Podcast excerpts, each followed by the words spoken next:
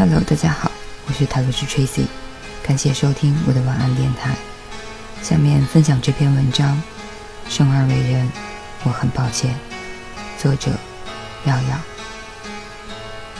提到标题，肯定会想到又是一篇关于抑郁的文章。的确，昨晚铺天盖地的各种信息。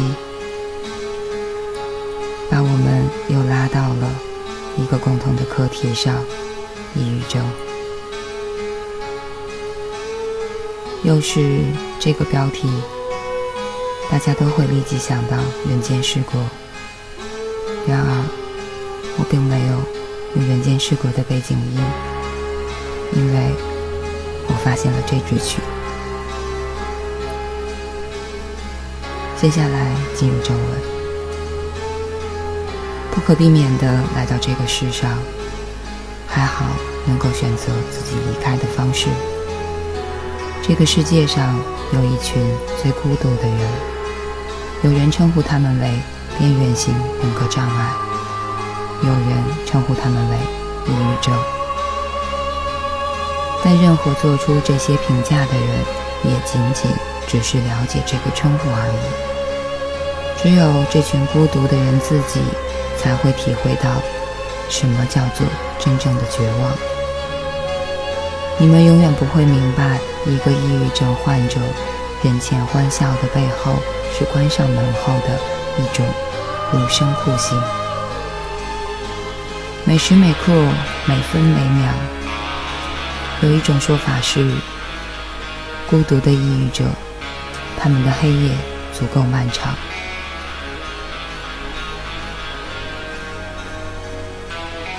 昨天的消息，相信都让很多人震惊。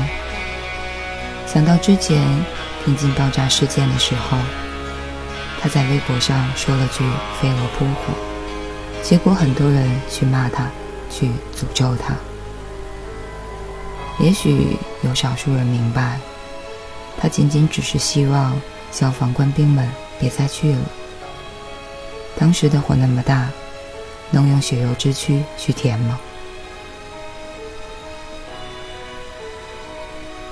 也只有少数人知道，他给消防队捐了款，比起键盘侠和吃瓜群众们，孰高孰低呢。网络里和生活里有太多的人性丑恶，一次一次毫无底线，无时无刻遮蔽了光芒，在让人绝望的人群里去感受绝望，就是。永无止境的黑夜，抑郁到骨子里的人，最终都会选择自己结束这段人生旅程。如同当初第一个发现细菌的那位科学家，他难以忍受目光所及，身体所触到的每一寸地方都覆满了令人作呕的细菌，最后选择离开了这个世界。丑陋的东西总是惊人的相似。在消毒液和无菌概念普及的现在，人类逐渐的在生活中的微观细节里建立了安全感。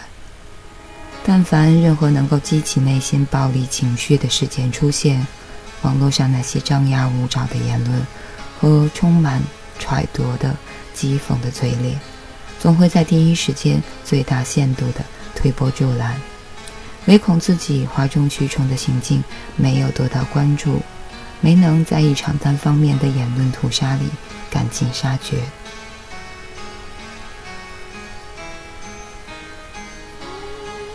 多年前张国荣逝世的时候，曾经有很多人说这是一个同性恋的懦夫结局。可笑的是，无数人将其作为谈资尽情解读消费。最终，没有人愿意用一点点善意尝试去理解一个抑郁了二十年的人的心理，那份不可言说的苦楚和深深的孤独。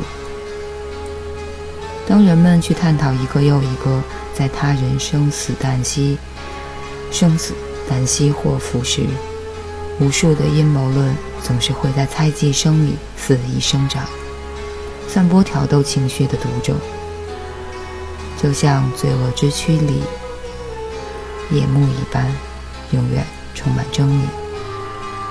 很多时候，我看着不少吃瓜群众们笃定的某某态度或某某观点，也会很诧异。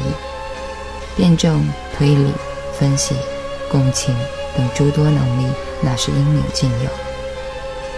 既然这么聪明，为何不能多留一点点宽容和善意，偏要抢着去做施虐者呢？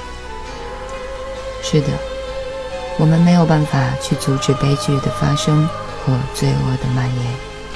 就像当一个人选择结束自己生命时，那种和这个世界。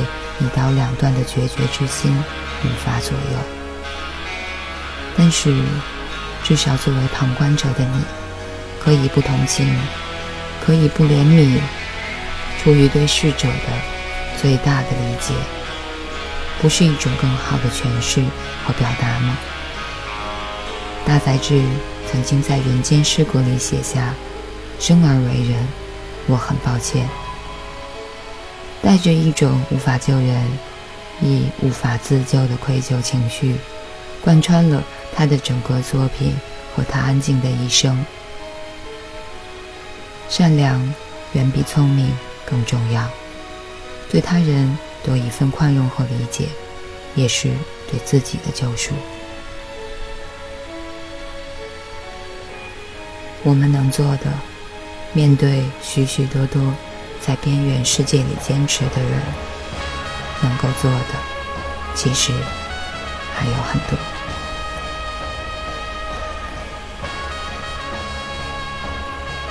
以上就是这篇《生而为人》，我很抱歉。